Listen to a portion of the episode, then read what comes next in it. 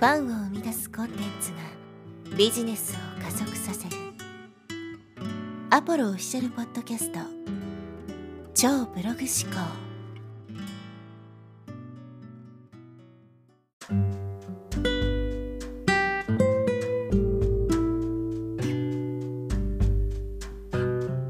はい、えー、こんにちは、ポロです、えー、今日はですね、優しい地球になればそれでいいというですね、話をしていきます。かなりスケールのでかいですね、話になりますし、人によってはですね、なんだ、綺麗事かよみたいなね、え印象を持つ人もいるかなと思うんですけど、まあ、僕自身が最近感じることについてですね、シェアしていきたいと思います。まだ僕もですね、完璧にこう実践できているわけではないんですけど、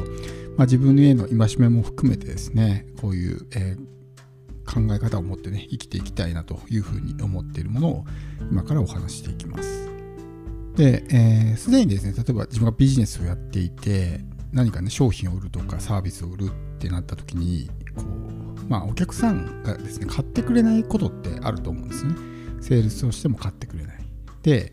えー、他のね、商品、ライバルの商品とかを買われてしまったりとかってあると思うんですよ。で、しかもそのライバルの商品が、どう見てもね、自分よりも良くないもの、質の低いものだった時って、どんな感情になりますか？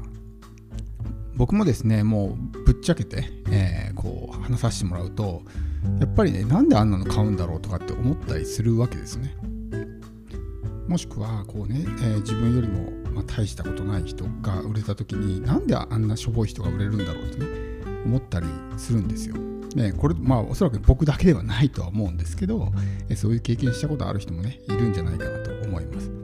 まあ、本当にね、こういうこと言ったら、こいつ性格悪いなっていうふうにね、思う方もいるかと思うんですけど、まあ、今回はね、もう本当に、なんていうんですか、そういうことをきれい事一切なしで、自分の本音をですね、まあ、お伝えしていきたいなと思うんですけど、そういう時の自分の心の在り方ってどうなのかなっていうのをちょっとね、見つめ直してみてほしいんです。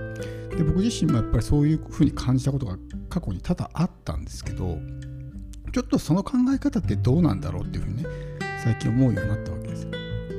その自分が選んでもらえなくて相手を責めるとかねもしくはライバルを否定するとかっていうのはちょっとねこう視野が狭いなっていうふうに感じたんですよね。それってこう自分のことしか見えてないからそういうことになるわけですよ。お客さんがねあの人は分かってないから自分の商品を選ばないんだとかライバル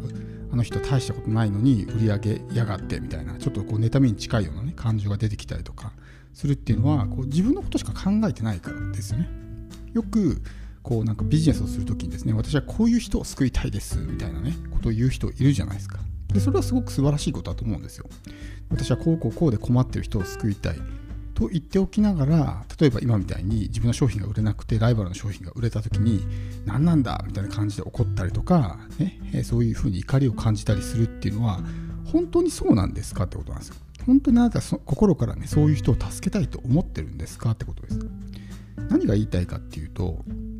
そのその人を本当に救いたいんであればですね別に自分の商品じゃなくてもいいわけですよ。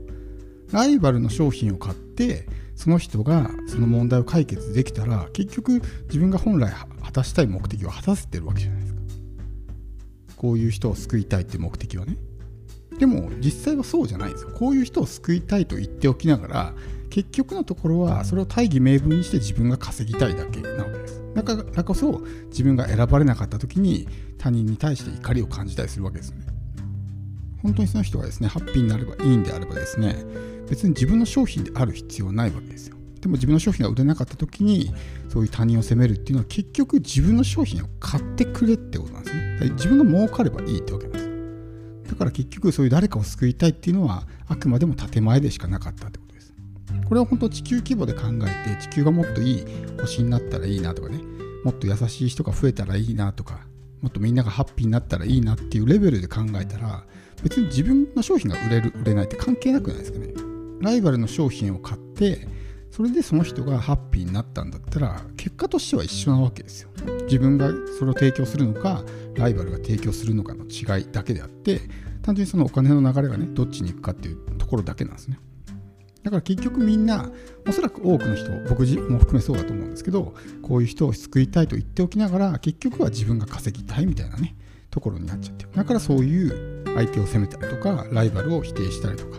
そういうような、まあ、えー、行為に走ってしまう。わけですよね。もうちょっと視点を上げて、ね、えー、まあ、地球がハッピーになればいいかなっていう視点で考えたら別にね、そういう人たちも許せると思うんですよ。で、それの方が自分にとってもハッピーだと思うんですね。売れなかったけど、まあ、あの人が幸せになるんだったら別にいいかなって自分じゃなくてもね。で、あの、当然自分が選ばれない時もあるあるんですけど、自分が選ばれる時もあるわけです。逆に言うとね。だから、お互い様なんですよ。今回はたまたま自分が選ばれなくて、ライバルが選ばれただけで、でもその逆のパターンもあるわけですよ。自分が選ばれてライバルが選ばれなかった時もあるわけです。だから結局のところ、お互い様なんですよね。だからそういう売れなかった時だけそういうね周りを責めるっていうのはちょっと違うかなっていうふうにね、感じるわけです。なんでもっと高い視点で考えてまあみんながねハッピーになればそれでいいかなくらいの感じで考えてたらそういうね商品が売れなかった時とかに他人を責めることがねなくなるわけです。